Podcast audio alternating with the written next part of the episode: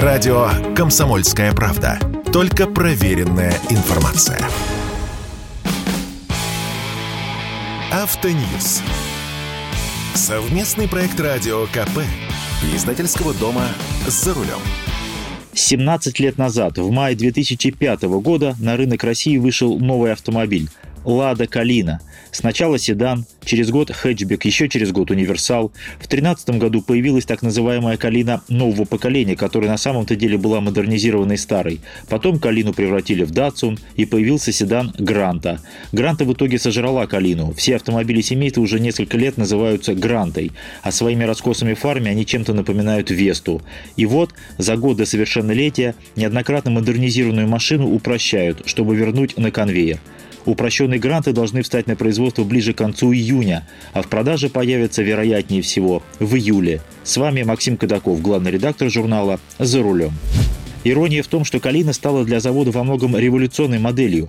В идеологическом смысле она была как бы продолжением крохотной Оки, но уже четырех- или пятидверной, с четырехцилиндровым мотором. И это была первая отечественная машина, которую создавали с помощью компьютерных методов проектирования и испытаний.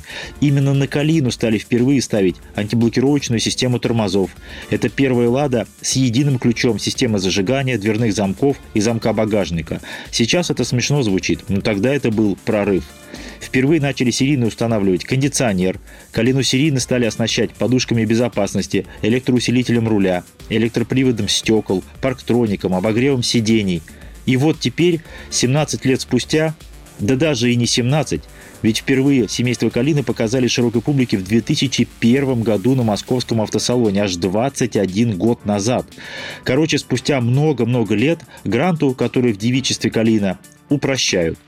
Об упрощенках я вам уже рассказывал, и теперь это подтверждают и дилеры, которые ждут первые машины в конце июня, в начале июля.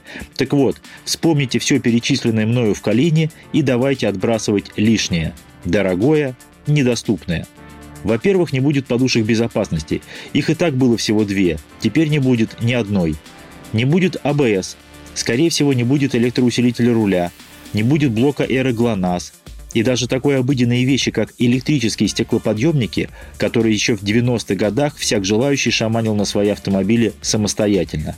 Но на часть машин по мере наличия комплектующих все же будут ставить и электроусилитель руля, и электростеклоподъемники. Двигатель пока только один. Недавно модернизированный восьмиклапанный ВАЗ-11182, который развивает 90 сил. Его уже год ставят на Гранту и на Ларгус, а ближе к осени им станут оснащать и Весту.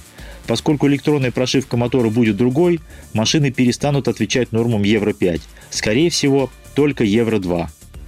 Убирать из гранты то, что с таким трудом было завоевано Калиной?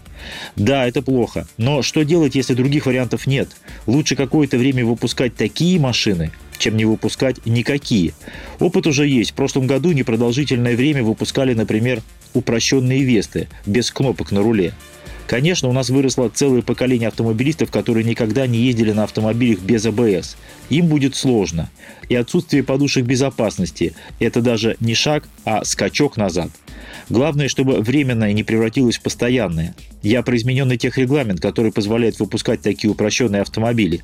Пока он действует до 1 февраля 2023 года. Но, как известно, нет ничего более постоянного, чем временное. Временная работа, временное жилье, временная прописка. Если бесконечно продлевать действие упрощенного техрегламента, то о снижении смертности на дорогах до расчетных величин тоже пока можно забыть. Назревает и другая проблема. Если наши заводы не смогут долгое время выпускать машины с автоматическими трансмиссиями, в неловкую ситуацию могут попасть обладатели водительских удостоверений с отметкой АТ, если они учились ездить только на автомате.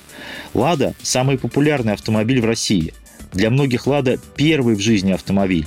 И если человек, сдавая на права, планировал покупать именно новую «Ладу» с вариатором или автоматом, а потому и обучался на автоматической машине, то теперь ему придется выбирать либо покупать бэушную машину с автоматом, либо пересдавать вождение и открывать полноценное водительское удостоверение с правом управлять автомобилями с механической коробкой и покупать новую «Ладу» с механикой.